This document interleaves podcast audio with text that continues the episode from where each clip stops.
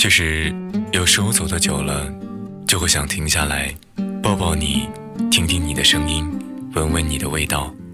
其实有时候走得久了，就会想停下来抱抱你，听听你的声音，闻闻你的味道。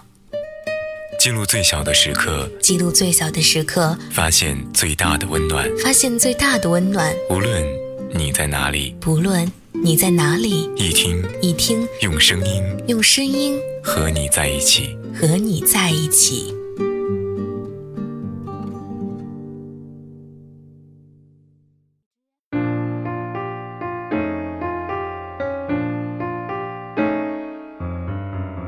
听听电影，聊聊心情。这里是一听电台耳畔光影，我是徐行。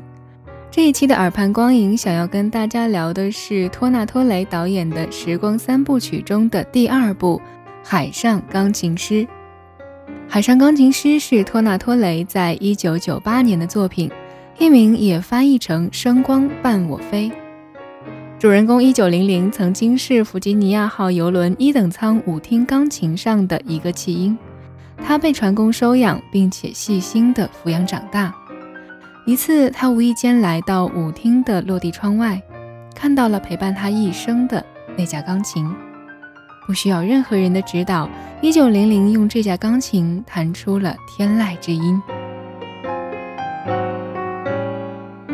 船上的各色人等渐渐都成了一九零零演奏钢琴时取之不尽的灵感来源。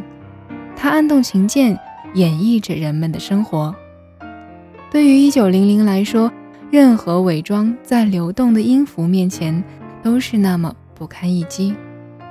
人世间的繁华和凄凉，如同弗吉尼亚号上的乘客一般，上船、下船，再成为身边过客。在这期间，他也遇到过挑战。面对爵士乐的大师谢利，一九零零在疾风般的节奏和充沛的音乐情感中展示了自己的超高水平。全曲结束的时候，他将香烟放在炽热的琴弦上引燃，所有人如梦初醒，爆发出阵阵掌声。先生才感觉到打碎了玻璃杯。和掉在裤子上依然燃烧着的雪茄，女士才意识到自己掉了假发。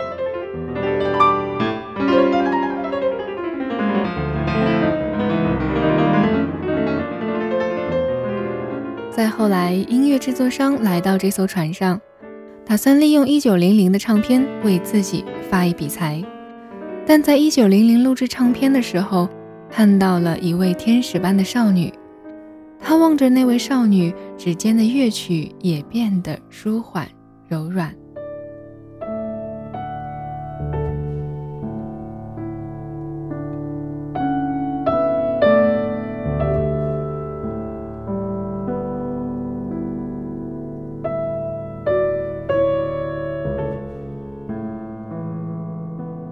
唱片录制结束之后，他只愿意把这张记录他初恋的唱片。送给那位少女，也因此失去了使自己扬名的机会。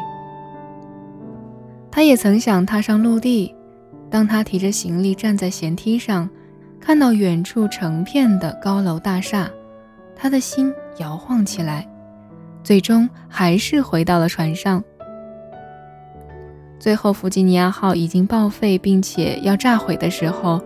一九零零选择了与这座音乐浮城共存亡。人们都觉得他的一生短暂而孤独，可是他真的孤独吗？他有满满的音乐才华和无数跳动的音符，他用那些音符弹奏出了多少人的一生。他离不开那艘船，因为那里是他的精神家园。许多看过这部影片的人都会去寻找《海上钢琴师》的电影原声带，随着原声带中的音乐一首一首流逝过去，电影的一帧帧画面又在脑海中浮现出来，所有的感触和心情也随着钢琴声像海浪一样起伏不停。影片中一个小片段，往往会令人们进入自己的回忆中。想起那些在身边发生的人和事。等我们在思绪的海洋中徜徉回来，却发现已经在不知不觉中跟着剧情走了，而且回来的刚刚好。经典之所以称之为经典，也许正是因为它在有限的时间里创造出无限的价值和回应。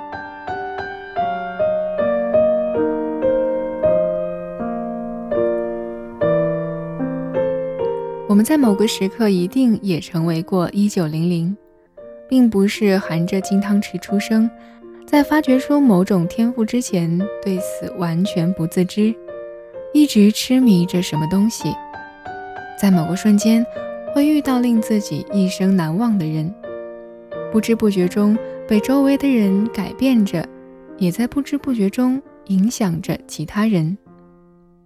在那个自己以为是无限的世界中，过着有限的生活，在有限的生活中，一步步走向穷途末路，会有无所适从的时候，也会有悠然自得的惬意时刻。无论如何，有所喜爱，有所坚持，所谓的彼岸，只能重新出发。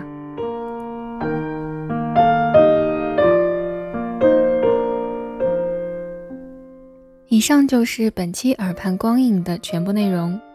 这里是易听电台，喜欢易听的朋友可以关注易听电台官方微博易听 Radio，或者在微信平台搜索易听，也可以加入易听 QQ 听友群幺零二三四八九七幺来和我们互动。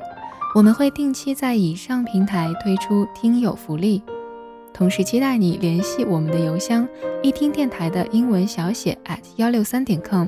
展示你的才华，加入一听，成为我们的一员。也欢迎你关注我的个人新浪微博徐行 L，双人徐，双人行，加一个大写的 L。感谢你的收听，我是徐行，我们下期再会。